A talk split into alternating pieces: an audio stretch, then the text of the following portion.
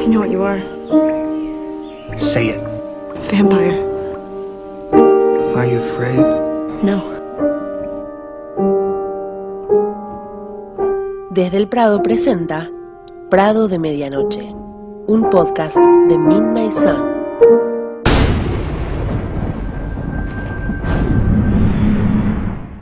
Para todos, ¿cómo están? Bienvenidos a un nuevo episodio de Prado de Medianoche, este podcast donde hablamos de Sol de Medianoche, por eso su nombre, que es parte de nuestro podcast de Crepúsculo desde el Prado. Eh, así que bueno, mi nombre es Ali, hace un montón de episodios que no lo vengo diciendo, pero por si no se dieron cuenta, mi nombre es Ali y le doy la bienvenida a mis bellas compañeras que son Ani, Hola. Lu Hola. y Jules. Bonjour. Esto estamos aclarando que somos nosotras, no está grabado, no está editado de, de otro archivo, porque vieron que a veces hacemos esas cosas medias Frankenstein extraños. Por ejemplo, en el episodio anterior no había intro, así que había ahí una robotina que hizo la intro por nosotras. No sé si mis compañeras la escucharon. ¿Qué creyeron cuando escucharon eso? Dijeron, no, nos, nos reemplazaron por una inteligencia artificial. Pensé que no me andaba bien YouTube. Yo me fui de espaldas porque, o sea, sobre todo con eso de estas se van por las ramas y empiezan a hablar de Clint Eastwood, yo dije, somos nosotras, totalmente. Te hiciste cargo. Yo pensé que ya nos había reemplazado Ali para así evitar que los capítulos duren cinco zooms para una hora de dos páginas. Claro, pasa que me, tengo que autoeliminar, porque por lo general la principal culpable soy yo, o sea, o sea, me tengo que auto, auto borrar del podcast. Eh, no, pasa que mm, es un chascarrillo porque en realidad no grabamos la semana anterior, entonces no pudimos eh, editar una nueva apertura para este capítulo súper, súper largo, que está durando, creo que nuestro podcast sobre el capítulo de interrogantes interrogatorios dura más que todo el libro ese de Brie por ejemplo. Superamos a, a, a, esa historia con un solo capítulo. Entonces, bueno, tuvimos ahí una pequeña ayuda de una inteligencia artificial que no sé, yo voy a proponer que tiremos una encuestita o algo y le pongamos eh, nombre, le pongamos un nombre. Entonces, si la necesitamos, eh, la llamamos. No sé, se las tiro. Perdón, será la voz de la conciencia. Yo digo que la llamemos Bloody, como sangre. Ah, ¿Cómo? Bloody. ¿Por qué ese nombre? Que dice que como sangre en inglés. Ah, como sangre. Puede ser, puede ser, sí. Yo voto por Bloody Mary. Yo voto por Blondie, la cantante. Eh, no, bueno, no sé. Si tienen ideas, eh, tírenlas y después dictatorialmente la editora, mejor conocida como yo, le voy a poner un nombre. Eh, no, pero sí, tiren ideas, porque así le damos una entidad ya, porque ya apareció varias veces en los episodios, así que podríamos ponerle un nombre. Bueno, como sabrán, hemos vuelto. La semana pasada no nos escucharon nuestras tiernas voces pero les habíamos dejado una sorpresa, no sé si la pudieron ver, pero la repito por acá porque eh, yo lo subí en el Twitter y en el Instagram, pero si no nos tienen en esas redes, no se enteraron, solamente se enteraron de nuestra ausencia. Así que bueno, punto número uno, no estuvimos porque teníamos ganas, principalmente yo, de no dedicarme a editar y de prestarle atención a Kristen Stewart, nuestra Bella Swan, que estuvo en el Festival de Venecia. Así que aprovechamos esos días de la semana para ver alfombras rojas, fotos, entrevistas, stalkear gente y ese tipo de cosas que se hacen en este fandom y que no tenemos hace un montón, porque no es como en la época de la saga que esto era eh, nuestro pan de cada día. Así que bueno, aprovechamos el momento y el regalito que hemos dejado es eh, la película Crepúsculo en Forks o Twilight in Forks, como les guste, que es un documental que te cuenta sobre cómo se vive, digamos, la saga en el pueblo donde está ambientada la historia, que por lo general la gente que lo tiene es porque te vino con el DVD New Moon. O sea, cuando ibas a comprar, por lo menos acá en Argentina, ibas a comprar el DVD de New Moon y venía como un pack con el documental. Este, a mí debo decir que no me interesaba el documental, pero lo compré porque nada, todo de fan, ¿viste? Te venden cualquier cosa que decía Crepúsculo y uno lo iba a comprar. Así que bueno, si no nos siguen en las redes sociales, es un buen momento para decir, ah, qué zapallo, me lo perdí porque no lo sigo a este podcast tan lindo en las redes, así que pueden ir a Twitter o a Instagram, arroba Prado Podcast, y en nuestro link tree en YouTube también me parece que están los, los links y en Spotify también. Y hay uno específicamente que tienen para ver online la película en una especie de YouTube ruso y si no la pueden descargar por mega para tener en su computadora o en su celular si tienen reproductor. Si no, no lo descarguen pues no la van a poder ver si no tienen. Y otra cosita más, el domingo hubo una consigna que como no hubo episodio, no fue tratada acá Así que ahora Jules se las va a decir que fue ella la que escribió esa consigna el domingo y nosotras las vamos a responder porque siempre nos gusta opinar de todo, o sea, no podemos no opinar de algo. Así que, bueno, ahora Jules nos va a decir la consigna que se hizo el domingo exclusiva de las redes y que ahora vamos a responder acá en vivo en el podcast. La consigna del domingo pasado fue, ¿cuál es la premiación o evento en la que haya participado el cast de Twilight que te emocionó más? Chicas. ¡Qué silencio! ¿Cómo es premiación o evento? Sí, señora, premiación o evento de que haya participado el cast de Twilight que te emocionó más. Yo, como soy rebelde porque el mundo me hizo así, voy a decir ambas. O sea, evento que más me emocionó, las huellas en el teatro chino, me recontra acuerdo de haber estado viéndolo en vivo con Annie y con otras gentes. Ese me encantó mal. Eh, por la vivencia colectiva, ¿no? Em, de la experiencia. Y después, premiación, premiación, premiación. Creo que la de MTV, la del 2009, porque fue como la primer premiación, al menos yo, que vi eh, en vivo, digamos. Creo que, o sea, cuando fue el MTV anterior, obviamente lo vi, pero yo no conocía ni a Robert Pattinson, ni a Kristen, ni a nadie, entonces pasó sin pena ni gloria, pero fue como la primera. Y esa parte cuando se dan el no beso, o sea, nunca vi tanto...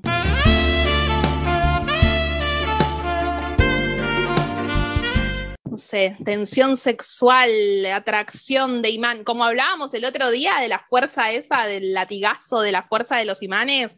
Bueno, descripción gráfica, busquen el discurso de agradecimiento, de aceptación del premio del Best Kiss de MTV Movie Awards, eh, ese. Ese voy a elegir yo. A ver ahí, no sé, Annie o o Lu, la que quiera, siga. Yo de evento, lo que a, mí el que más me gusta es la Comic Con del 2011, donde Rob nos llenó de spoilers y nunca nos dimos cuenta. Soy un perversito.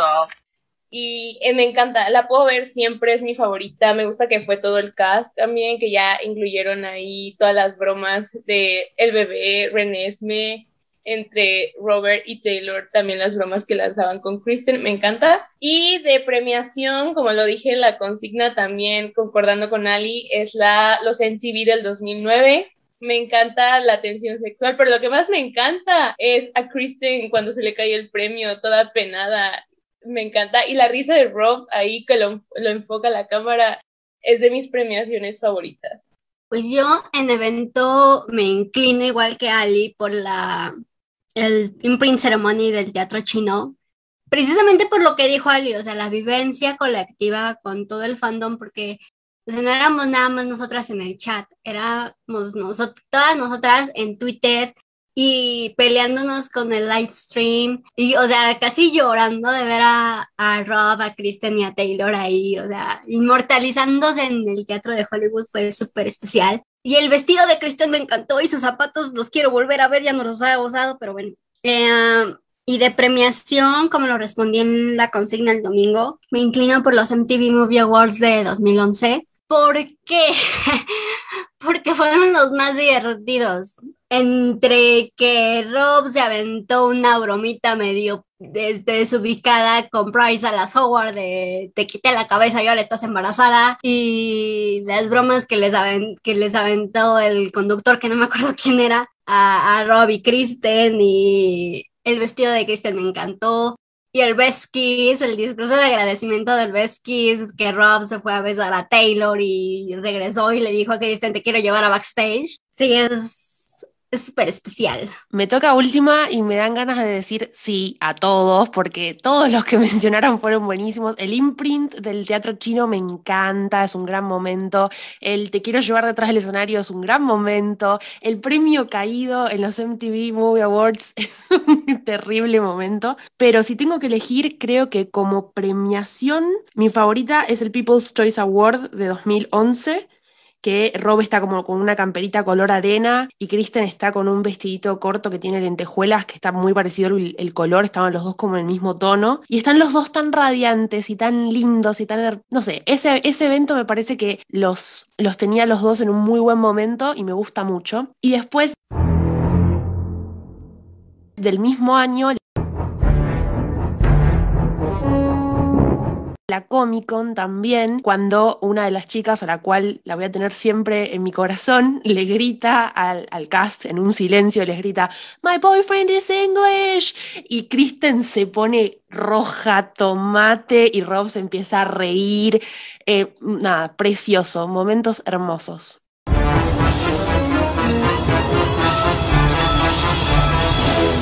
Eso no fue en una Comic Con. ¿No fue en Comic Con, decís? No, fue en Twitter. Delusions. Ah, puede ser, puede ser que me equivoque, sí, sí, tranquilamente puede ser que me equivoque. ¿En dónde decís, amor? Sí, en la, en la convención. Crepúsculo tenía una convención. Sí. Le decían Twicon, pero la Twicon en realidad es otra convención de fans que murió en su primera edición, pero todos le decíamos Twicon igual, o sea, nunca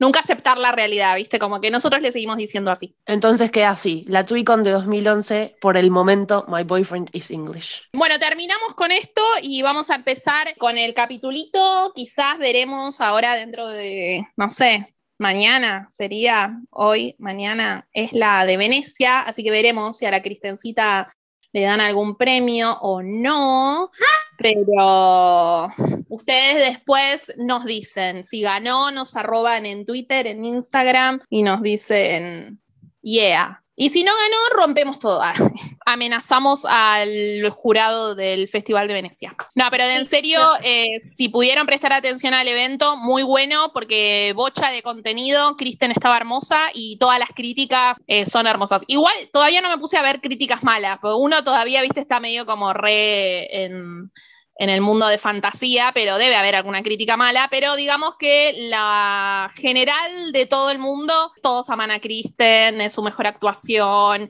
bla, bla, bla. Nada, mensaje como siempre, bienvenida a la gente que descubrió después de 30 años que la piba actuaba bien, siempre son bienvenidos, pero por favor, no hace falta para... Em, demostrar, digamos, a que como que Kristen y halagarla, decirle que la saga es una mierda, que actuaba mal en la saga, que después de la saga aprendió a actuar, porque como ya dijimos 20.000 veces, Kristen hizo a la perfección su papel. Así que nada, si están afuera del círculo porque no leyeron los libros o no entendieron la historia, next. O sea, tienen 800.500 otras películas o sagas para ver déjennos a nosotros con nuestro cast, con nuestros libros, nuestras películas y ustedes vayan a mirar otras cosas. Así que bueno, nada, éxitos a la Kikita y vamos a dejar de desvariar porque si no ya sabemos después por qué esto dura tanto, tanto, tanto. Así que bueno, vamos a comenzar con el episodio.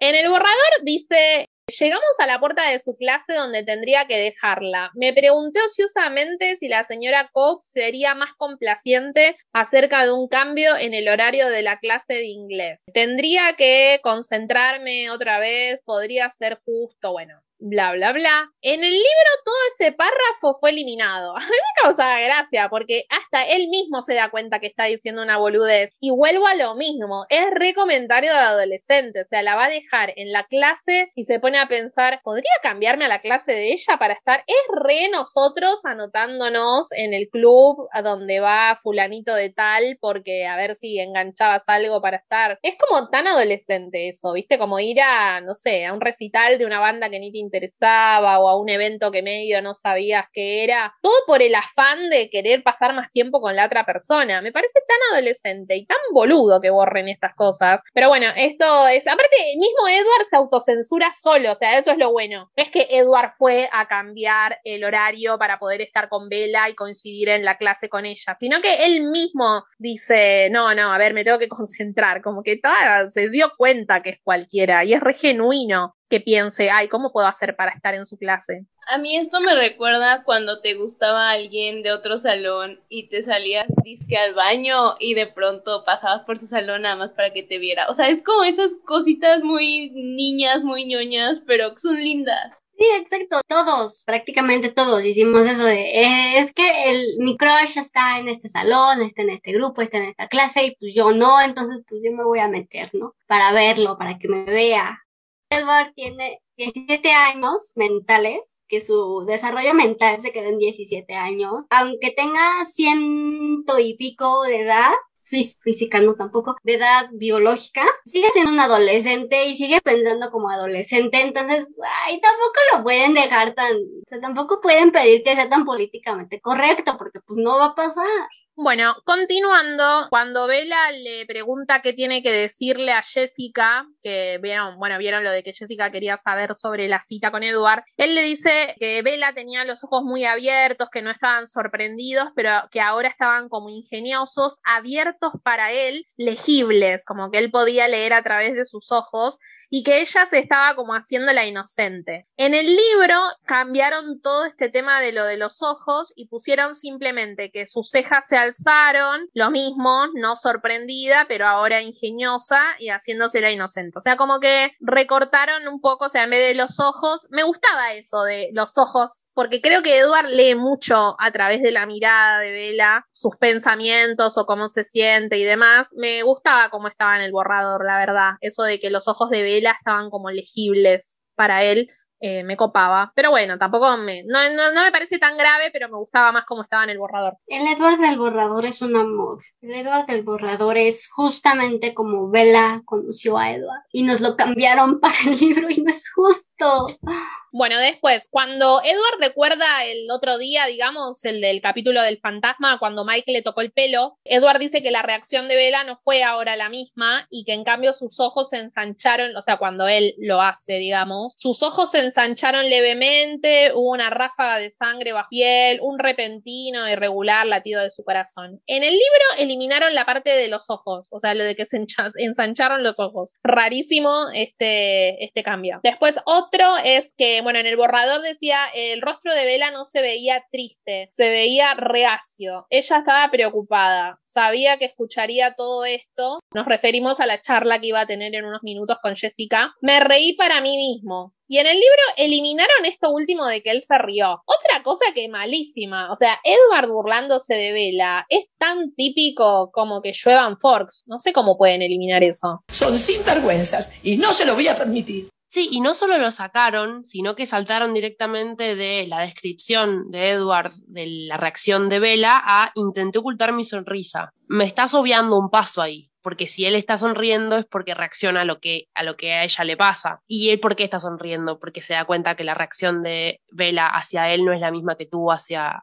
Mike y porque bueno, le pasan un montón de cosas por la cabeza. Entonces sacar esa parte, bueno, es lo mismo de siempre. En algún punto hasta pienso que si al momento de editar el libro, hubieron cosas que se agregaron, como por ejemplo el párrafo de la historia de la familia de Edward por Esme y por Carlyle. Hubo momentos en donde se agregaron, viste, como parte de la historia. Quizás estas pequeñas cosas que se sacan, y no tenemos idea por qué se sacan, llegan a un punto en donde me pienso cuestionar si no es por una cuestión de longitud. Están sacando frases que, en teoría, no son relativas, porque creen que lo pueden hacer más corto porque al agregarle información se hizo muy largo. No sé si sea así, es una de mis teorías, porque ya de por sí el libro es largo, me parece que unas 20 páginas más, unas 20 páginas menos no te van a hacer diferencia, pero no sé, no soy editora. En algún punto empiezo a creer que es un poco por eso también, la longitud. Sí, absolutamente. Bueno, continuando. Cuando le pregunta si fue en una cita arreglada previamente, Jessica a Bella, en el borrador dice que Jessica vio sorpresa en la cara de Bella y en el libro lo cambiaron por confusión. Me parece acertado, porque en realidad creo que no, no creo que a Bella le tome por sorpresa ese tipo de preguntas de Jessica, sino que creo que confusión va más porque tratar de... Es como raro tratar de explicar lo que pasó el día anterior sin nombrar todos los hechos paranormales y sin contar porque Vela no les cuenta todo el quilombo que pasó ese día, que en realidad se lo podría haber contado tranquilamente, ¿no? Mirá, me quisieron robar y Edward justo estaba ahí y me defendió, ¿no? sea, sin contar la parte del gruñido, podría y de que la descubrió con la mente, podría contar la anécdota, pero sin embargo no, no lo cuenta. Ese me parece un cambio acertado. Después también, en el borrador cuando, ah, cuando eh, Jessica le dice, wow, Edward Cullen, le guste o no, esto es importante, bueno, lo sé, dice Bella. El tono de su voz animó a Jessica. Finalmente suena como si lo entendiera. Ella debe darse cuenta. En cambio, en el libro eliminaron la última oración y pusieron, me pregunté si Jessica estaba leyendo el tono de Bella correctamente. Yo deseaba que ella le pidiera a Bella que explicara a qué se refería en lugar de asumirlo. Eso me causó mucha gracia, porque es como que como, uy, Edward Cullen, uy, sí, le dice Vela como que, mirá acá, ¿quién te estás comiendo? Le está tirando Jessica. Pero claro, Edward, como es un nabo total, quería que la otra le pregunte precisamente, así él tenía la, la confirmación de que la que estaba diciendo. Y yo me, lo amo porque es tan queso que no tiene ni idea de la, de la juventud, del amor y de todo eso, que necesita como una, una super explicación detallada de sí, chabón, está muerta con vos. Es como cuando dicen que entre mujeres tenemos como un idioma en estos casos que él no comprende. O sea, él como que quiere que se lo, que se lo digan tal cual. Y aquí tanto Jessica como Bella lo saben y lo dicen a su manera y él está como, no entiendo, o sea, necesito que me digas y que le preguntes tal cual las cosas para yo estar seguro.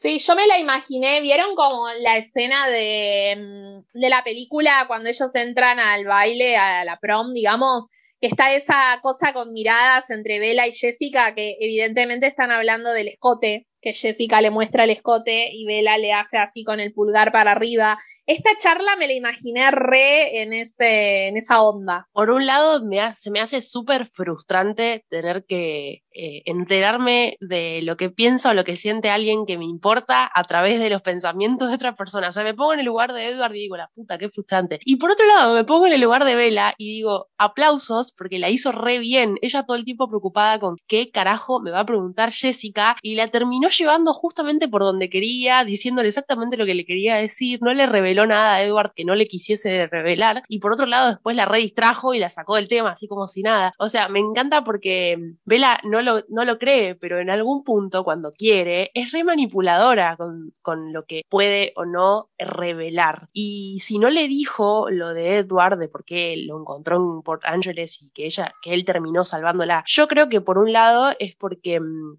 primero sabe que Jessica se lo va a hacer saber a todo el colegio. O sea, vos le decís A a Jessica y mañana todo el mundo sabe A por un lado. Y por otro lado, ya sucedió esto. Edward ya la salvó adelante de todo el campus. Entonces, volver a contar eso me parece que no le gusta. No por orgullo, sino porque em, no quiere ser el centro de atención del chismerío otra vez. Ya de por sí se bajó del auto de Edward Cullen, así que todo el mundo está hablando de ella. Si a eso le vamos a sumar que otra vez le salvó la vida, no, deja. Mejor le decimos que nos encontramos de casualidad. Total, no necesita saberlo. Bueno, después, eh, Edward hay una parte después de esto que él se imagina besando a Vela y amo, me causa mucha gracia cada vez que lo leo. Se está imaginando y dice mi labio sobre su labio y después ella muere. Ay, cuando leí eso me cagué de risa porque yo este pibe no puede, o sea, no puede contra él, o sea, vos te estás imaginando junto a él la escena romántica o sea, viste eso, tipo, nadie, absolutamente nadie, Edward Cullen, ella se muere. No, no, no tenía relación lo que estaba contando.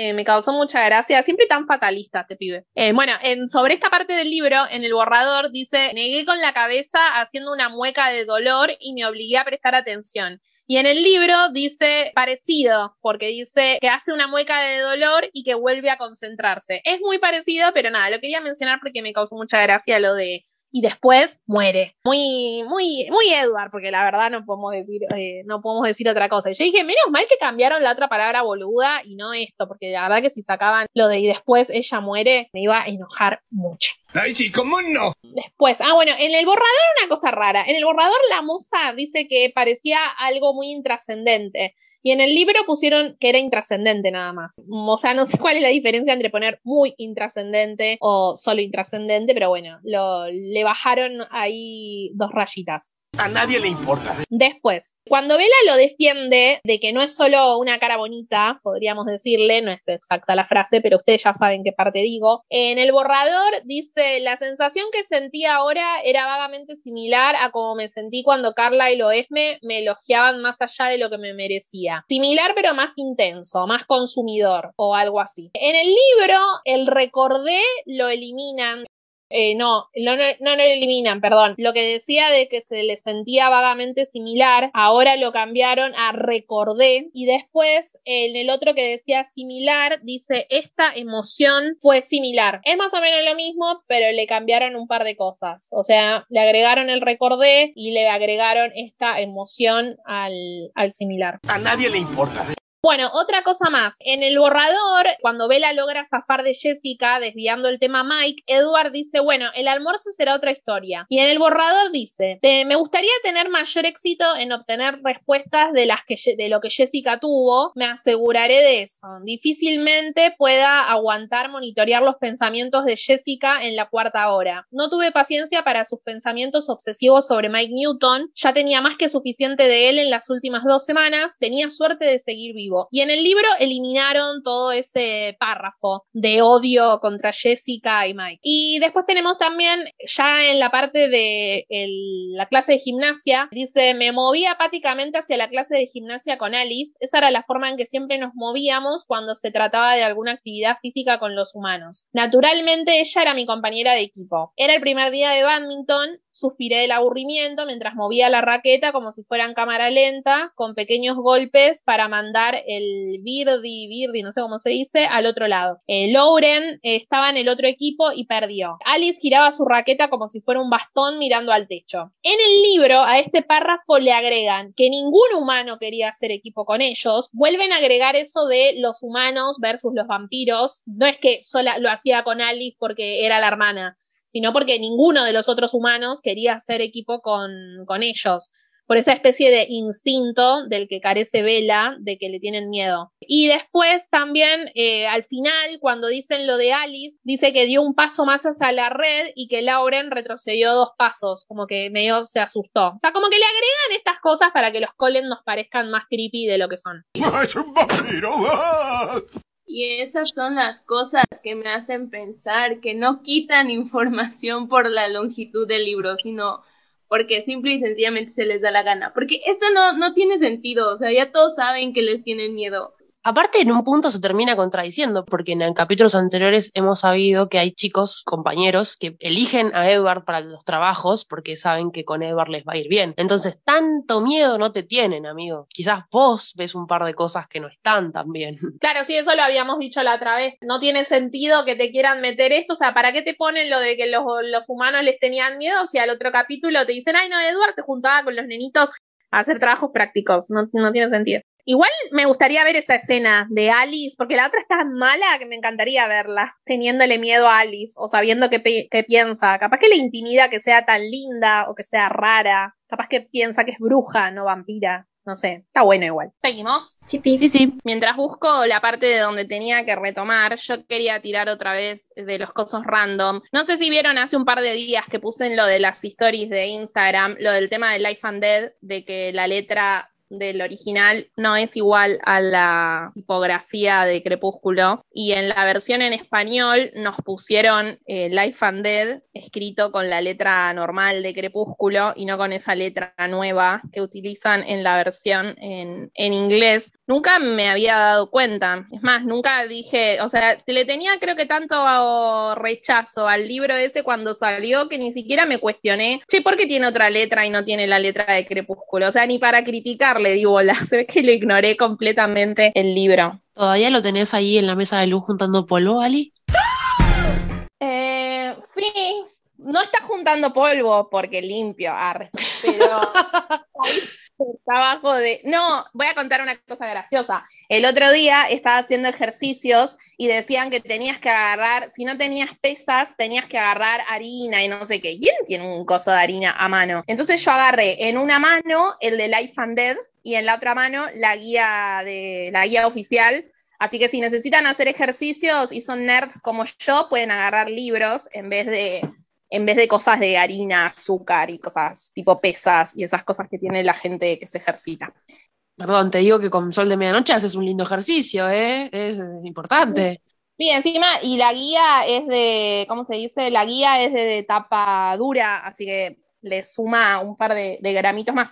No, pero yo la verdad no me di cuenta. Y yo digo, qué raro, ¿por qué hizo la letra? O sea, es otra tipografía la que usó en Life and Dead y punto una vez en la vida. O sea, esto es como un milagro del señor para Alfaguara las versiones en español, al menos la que llegó acá en Argentina. Quizás en otros países sí respetaron la tipografía de la versión en inglés. Eh, bastante bien, porque está como en relieve, en color plateadito y dice vida y muerte en la letra normal de Crepúsculo que conocemos todos, no en esa nueva. Así que nada, un milagro. A mí me gustó, capaz que otro dice, eh, nos cagaron, tendrían que haber puesto la letra que pusieron en la versión en inglés. Pero a mí no me gusta mucho esa letra, no entiendo para qué la cambiaron. Me copa que hayan puesto la, la de siempre. Sí, está mucho mejor. La versión, ahora sí que original, tenga hasta el relieve y las letras en plateado. Eso le da un bonito detalle. ¿Crepúsculo o es la letra de Life and Dead en inglés? No, la de, bueno, o sea, que la letra en inglés, toda esa fea, toda esa larga, Sí. o sea, sea plateada o, o con relieve al menos. Si vamos a eso, a lo mejor a nosotros nos fue bien con el cambio de, de fuente. Claro, pero ustedes tienen la fuente original, la de Crepúsculo, libro Crepúsculo, Eclipse y todos los libros. Sí, sí, nosotros tenemos este la, la fuente de crepúsculo en plateado y en relieve. Y la portada igual, que, igual que acá, ¿no? Porque viste que a veces hemos encontrado diferencias entre lo que llega acá a Argentina, lo de México y lo de otras ediciones. En este caso no. Bueno, una vez que tuvimos suerte. Esto no tiene nada que ver con nada, pero justo mientras estaba buscando lo tenía anotado acá y se me, me acordé. No me linchen, pero mi crepúsculo no tiene letra plateada, está en rojo. O estoy muy desubicada. crepúsculo solo o en la edición de doble ani- de aniversario. No, no, no, crepúsculo 2000 vieja. Ah, sí, ese está, ese está así con la letra. Ah, ok, ok, ok. No, no, me estaba confundiendo yo. La letra de Crepúsculo, la letra de la tipografía. La tipografía esa sangrienta la pusieron Sí. en la edición española, pero es el único lugar donde la enchufaron. La tipografía de Crepúsculo, esa enrulada tan linda, no. O sea, no, es- no es canon esa cosa chorreante roja. No, no, está, está, está. Yo me estaba confundiendo, no sabía de, de dónde estaban hablando. Listo, ya está. No dije nada. Que la usaron en Crepúsculo y en New Moon, me parece, y después se olvidaron. Después de Eclipse dijeron, ah, no, nos mandamos cualquiera, y empezaron a usar la tipografía común de, de Crepúsculo. Bueno, nada, eso nomás. Bueno, comenzamos con el capítulo. Va, en realidad no comenzamos con el capítulo, seguimos con el capítulo. Ali está más perdida que Turco en la neblina. Nos habíamos quedado en eh, después de la mm, de que están en la clase esa donde gimnasia Alice y Edward y Edward se va a buscar a Bella que está en la clase. Cuando Edward la va a buscar a Bella, los pensamientos de Jessica son más largos en el borrador. Piensa, wow, si acá pasa más de lo que me está diciendo, quizás la llame esta noche o quizás no debería alentarla. Espero que él la olvide pronto. May es lindo. Después dice, te veo después, Vela. En el libro solo piensa lo de, wow, sí, acá pasa más de lo que me está diciendo y dice lo de, te veo luego, Vela. En ningún momento dice lo de que quizás la va a llamar a la noche, de si la tendría que alentar o no, que la olvide pronto, que Mike es lindo, pero como wow, que como que Edward es más lindo. Eh, raro, no sé por qué habrán eliminado esas cosas de Jessica. Capaz porque era el pedo, no sé, dijeron, no, demasiada letra le estamos dando a esta piba y la sacaron, porque en realidad en sí no creo que sea demasiado, tampoco es tan malo lo que está diciendo, ni... Capaz que dijeron, no, esto no aporta nada, pum, lo volamos. ¿Alguien quiere decir algo o continúa? Continúa. Entonces nos quedamos calladas.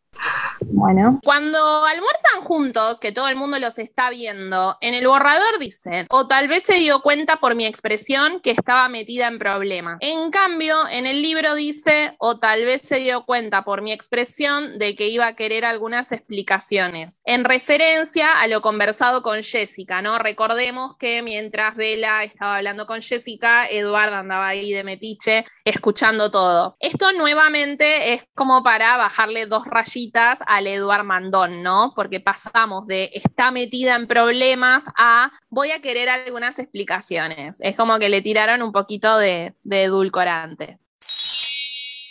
Sí, o sea, igual, igual suena algo duro que diga, voy a querer algunas explicaciones porque podrías tú pensar, bueno, podríamos pensar, ¿para qué vas a querer explicaciones de algo que ella habló en privado? O sea, de todas formas, como que sí brinca porque dices, pues este, ¿qué onda, no? O sea, ¿por qué, por qué trata de sacarle a Bella la- las razones por las que dijo todo lo que dijo, ¿no? Creo que, oh, eh, nada, me da pena porque seguramente decía algo como ella, that was in trouble, no dice problemas de, de que estaba realmente en problemas, sino que, nada, hubiese sido como un guiño, como que Edward dijese que ella te- estaba eh, en problemas como los chicos, ¿no? En problemas graves, en problemas de que él se hubiese enojado, que hubiese pasado algo, que se hubiese puesto a reclamarle nada, ¿entendés? Era como, como un guiño y lo sacaron creyendo que quizás quedaba un poco tono autoritario y para mí era como hasta gracioso en cierto punto. Como, tienes grandes problemas, señorita. Claramente no tiene problemas, claramente está jugando. Pero bueno, es más de lo mismo. Bueno, en el borrador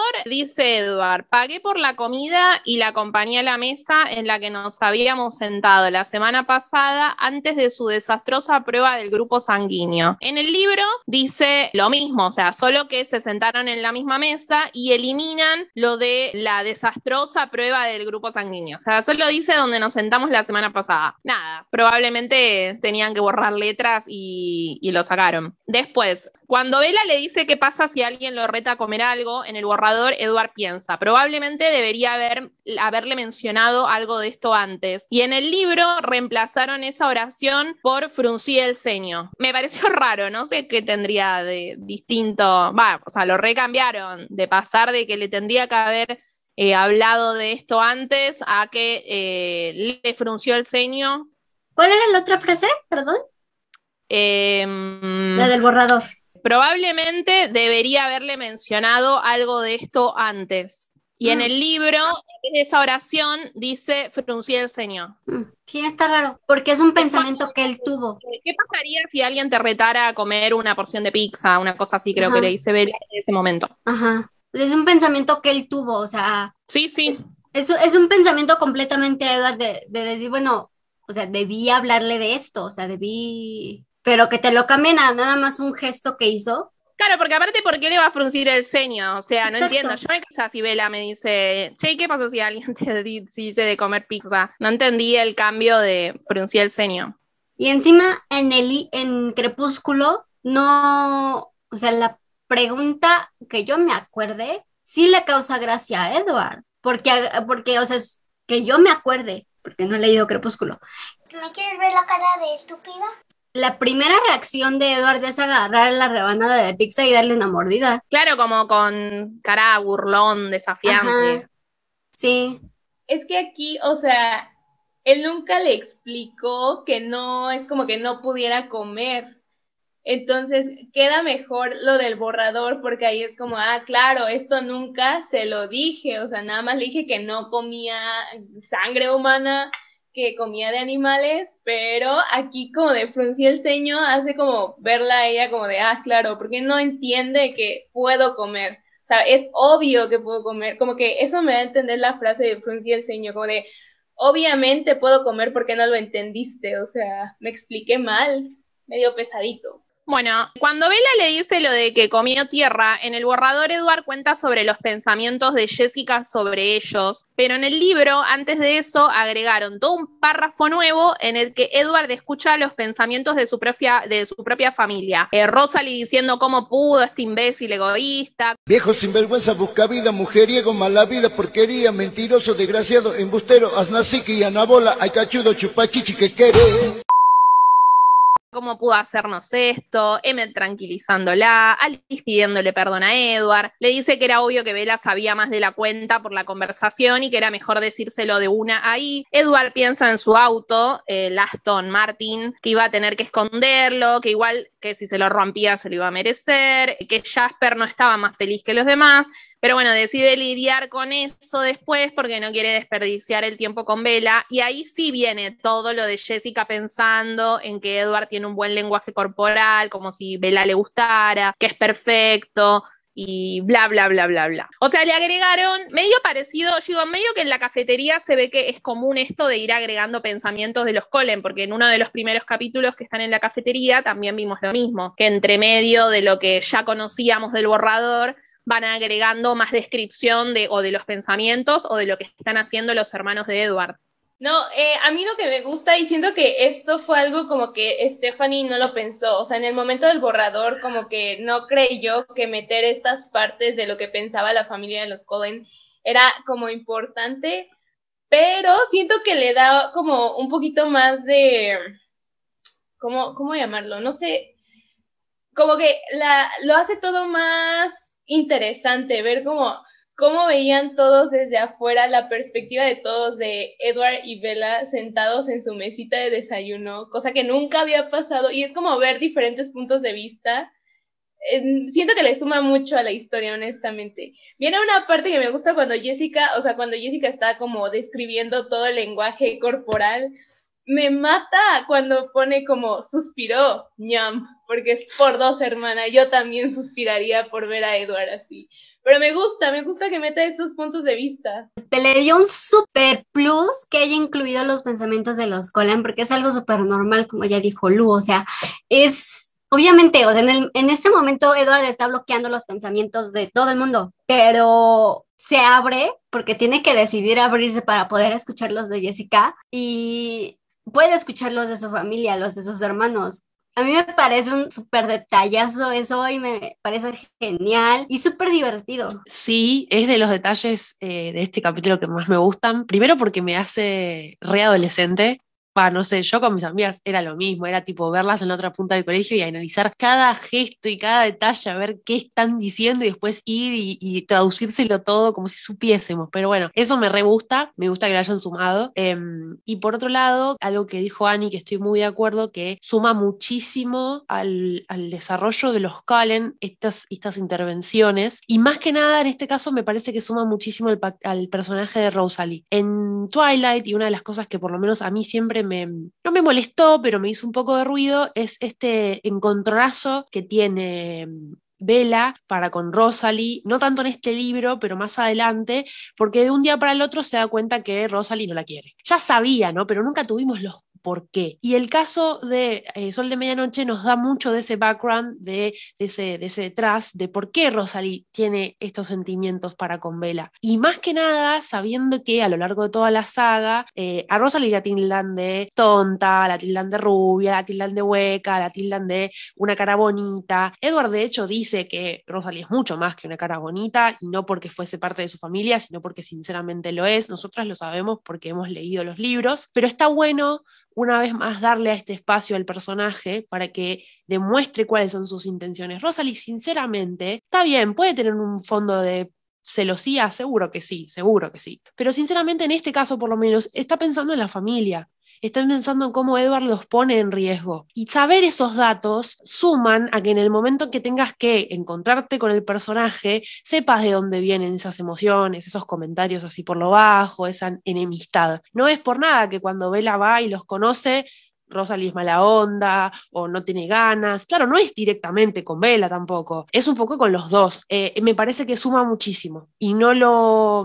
no está de más. En ningún momento está de más estas intervenciones. Pasa mucho con Rosalie, me pasó mucho con Emmet. En los capítulos anteriores hemos visto mucho a Emmet y me, parece que está buenísimo. Que siempre que tengamos un poco más de los Cullen, viene bien. Sí, lo que está bueno también es el tema de, em, o sea, eso que habíamos hablado la otra vez de diferenciar los personajes, quién es Edward y quién es Bella. Bella, obviamente, al ser un humano, toda la conversación trata sobre Edward, pero en el caso al revés, él con todo, o sea, está buena la mención de todas esas voces, de él bloqueando las voces, él escuchando lo que dice su familia, él explicando, no, tengo poco tiempo con Vela, me tengo que concentrar en ella, voy a silenciar a los de mi familia. En otras partes, más poquito más adelante, también cuenta como que eh, Rosa le estaba pensando tan fuerte que no la pudo bloquear más y le volvió las puteadas que se estaba mandando Rosalie a la mente. Todo ese tema del mecanismo está buenísimo y también para entender, claro, pobre hombre mambo que tiene, porque no es que esa, tiene que estar prestando atención a Vela, a lo que le está pasando y encima tiene que estar bloqueando las voces de todo el mundo que no sé bien cómo funciona, pero me imagino que si te están pensando a vos directamente o una persona que vos conocés, quizás es como más fuerte todavía que sentís el pensamiento de la persona. Entonces está buenísimo eh, saber un poco más sobre esto del mecanismo, de cómo, o sea, cómo es tener una conversación normal 24 eh, horas con Edward Cullen, tipo como harían los youtubers. Está bueno esto de saber cómo, cómo funciona una charla normal en la cafetería en versión Edward, me da complicada, lo compadezco, pobre. Y la sed, porque entre todo eso, entre las voces, entre que tiene que prestar atención a Vela, tiene que concentrarse en lo que le está pasando, tiene que, entre todo eso, la sed y el deseo que tiene por la sangre de ella, y o sea, nosotras siempre nos quejamos de Edward y decimos que es un psicótico, pero si te pones a pensar todos los frentes de aguante que tiene que tener y las cosas que tiene que encarar minuto a minuto, dices, uh, papito, ah, entiendo un poco cómo no te la podés tomar a la ligera. Bueno, para ir cerrando este episodio, vamos a ir a nuestra sección de la consigna que nos va a explicar Jules, que bueno, ahora nosotras la vamos a responder y ustedes la responden el fin de semana, bueno, como les repetimos siempre. La consigna de esta semana dice así, ¿qué representación o mención de Twilight en la cultura popular, ya sea serie, película, otro libro, etcétera, etcétera, les gusta más? Abro para que contesten las chicas, por supuesto. Silencio de funeral, ¿qué pasó?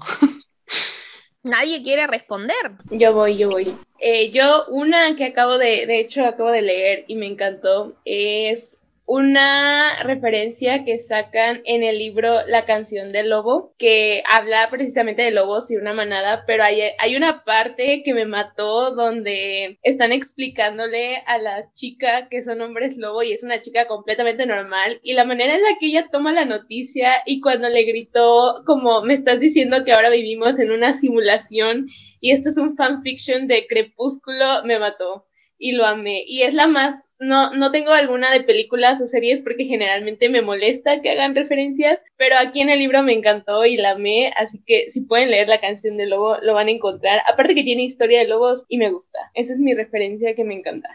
No salimos al aire una semana y Lu se hace Team Jacobo. Yo estoy en igualdad de circunstancias que Lu, la verdad a mí me molesta un poco las referencias en la cultura pop porque normalmente son muy groseras, son mucha burla malintencionada, sobre todo con Robert y Kristen y obviamente con la historia de la saga. Pero ah, si tengo que elegir una, ah, creo que es una en buena suerte Charlie de hace como ah, años. Fue hace 84 años. Que Teddy, la, la hermana mayor y su mejor amiga Ivy se van a al cine al estreno de medianoche de una película llamada Ocaso, que en teoría trata sobre vampiros y hombres lobo que son muy sexys y que se la pasan sin camisa toda la película. Entonces, es una referencia muy clara para, para la saga, para los fans, sobre todo los estrenos de medianoche. Entonces, sí, bueno, llegó mi turno. Yo voy a decir algo muy obvio porque cualquier persona que escuche este podcast se da cuenta de que cada dos palabras hay un meme de los Simpson. No, no, no, no, no, no, no, no, no, no, no.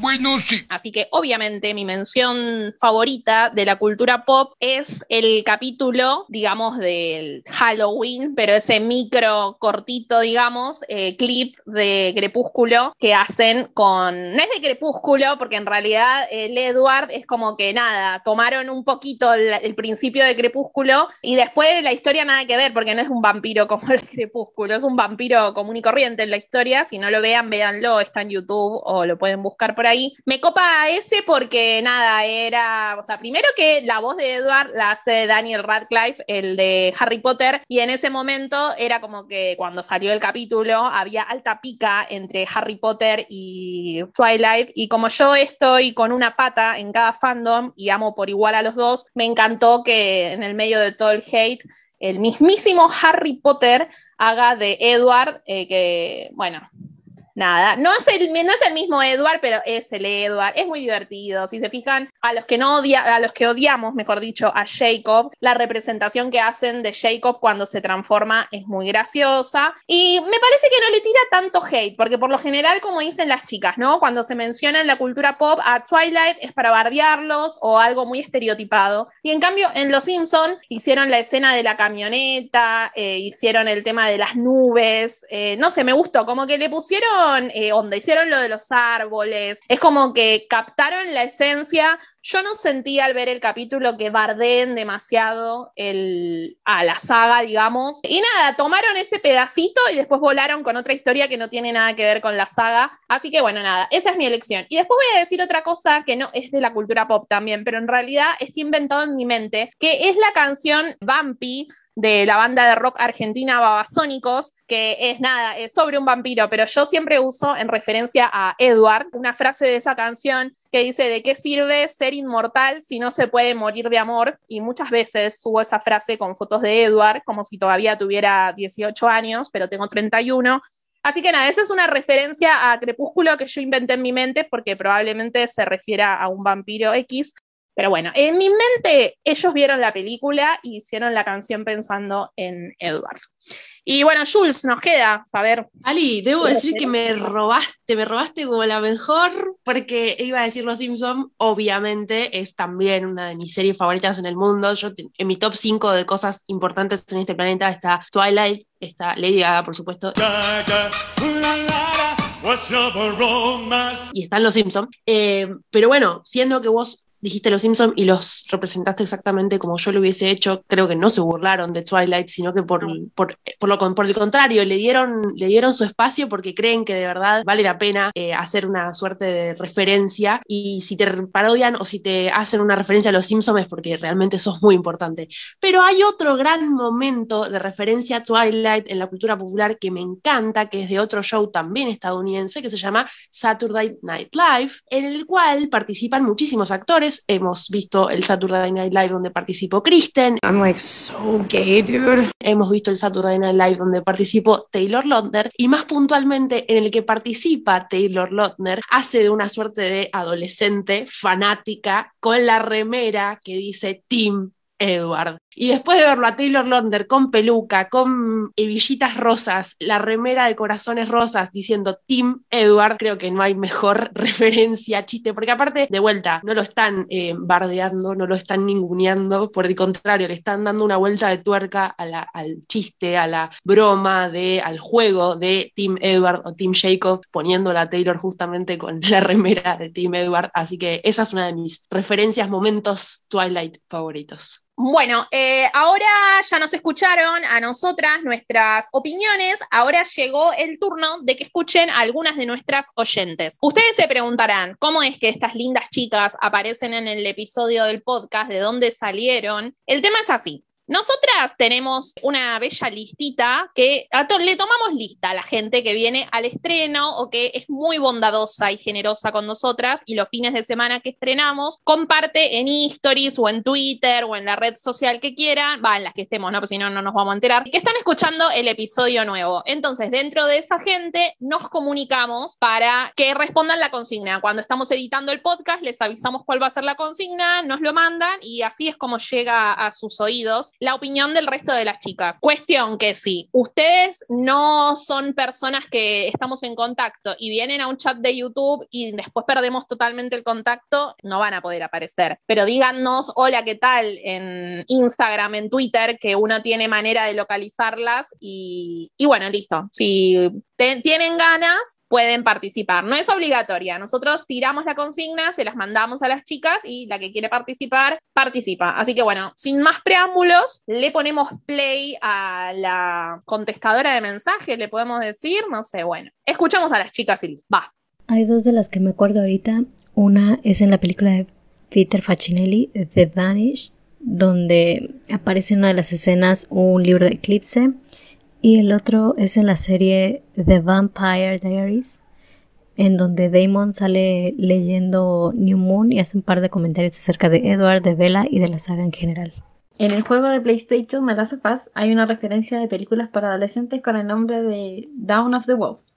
Eh, esas películas hacen referencia a Twilight en, en el mundo real y claro, Naughty Dog no podía poner en sí que era Twilight, pero se hace referencia y cuando lo vi yo dije tiro, esto es Twilight. Y lo busqué y efectivamente era Twilight. Está confirmado por eh, los creadores.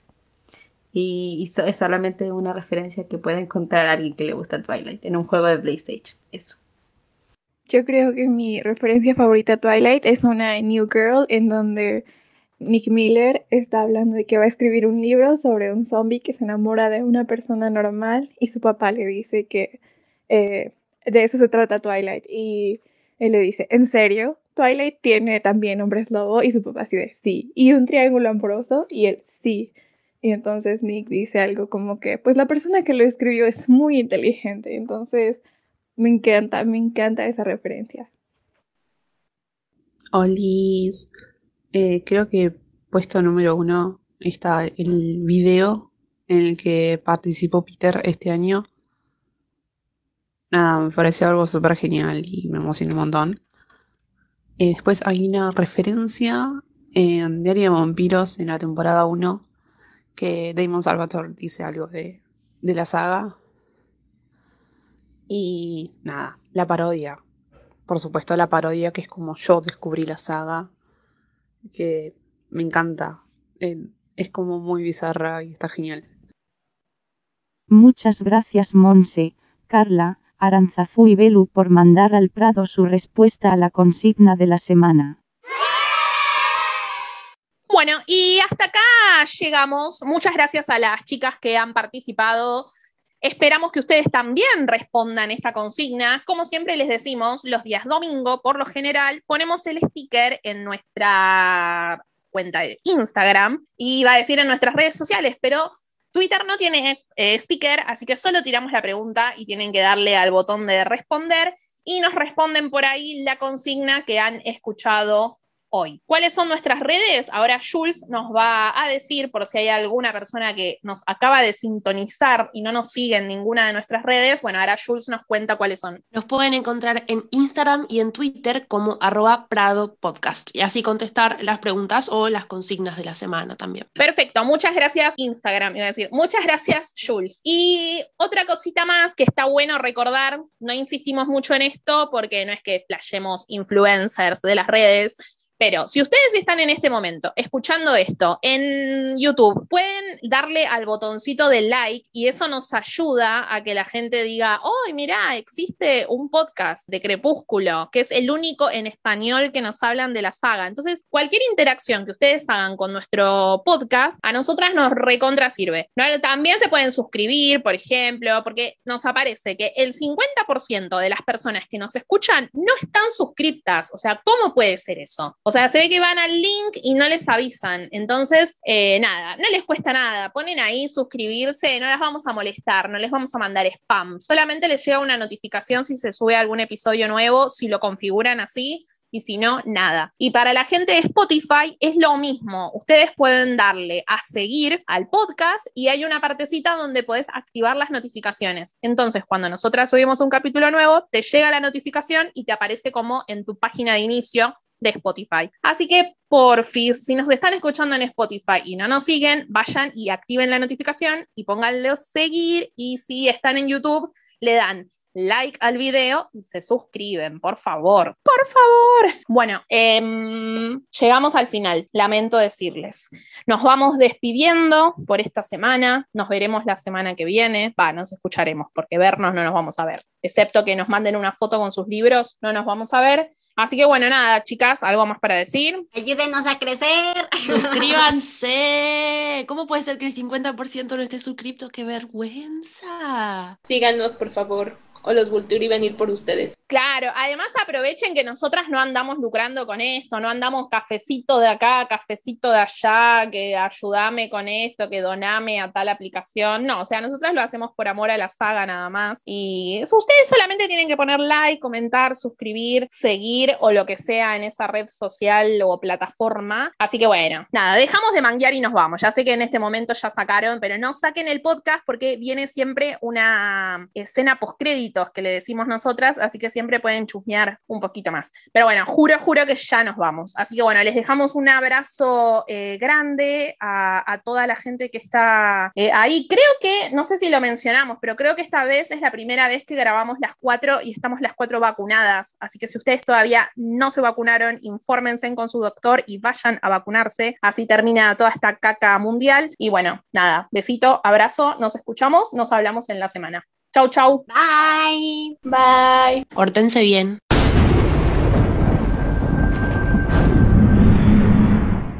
que era de por qué los hombres lobo cuando están en forma humana están depilados, pero son peludos en su como, Se lo pregunta Vela a Jacob, si no me equivoco. es como la película, la pregunta de la menstruación, pero versión depilación licántropa. de la menstruación no me acuerdo. Todos lampiños. No, la pregunta de la menstruación que todo el mundo se hace, que Stephanie lo ah, claro. Ah.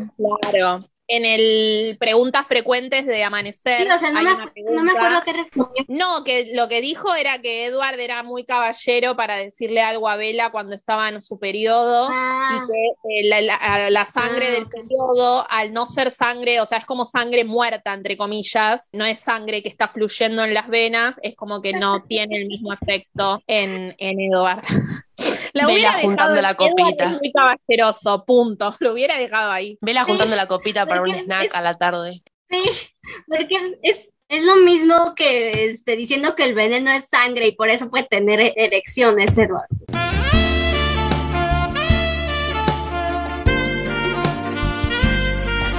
¿No vieron mm. que a Jackson le preguntaron el otro día eso? Y Jackson puso, me parece que es porque siempre tienen el pene erecto, una cosa así.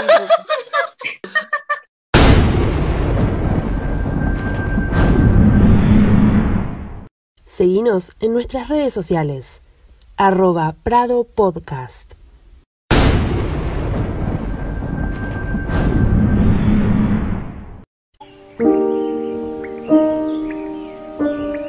What if I'm not the hero? What if I'm the bad guy?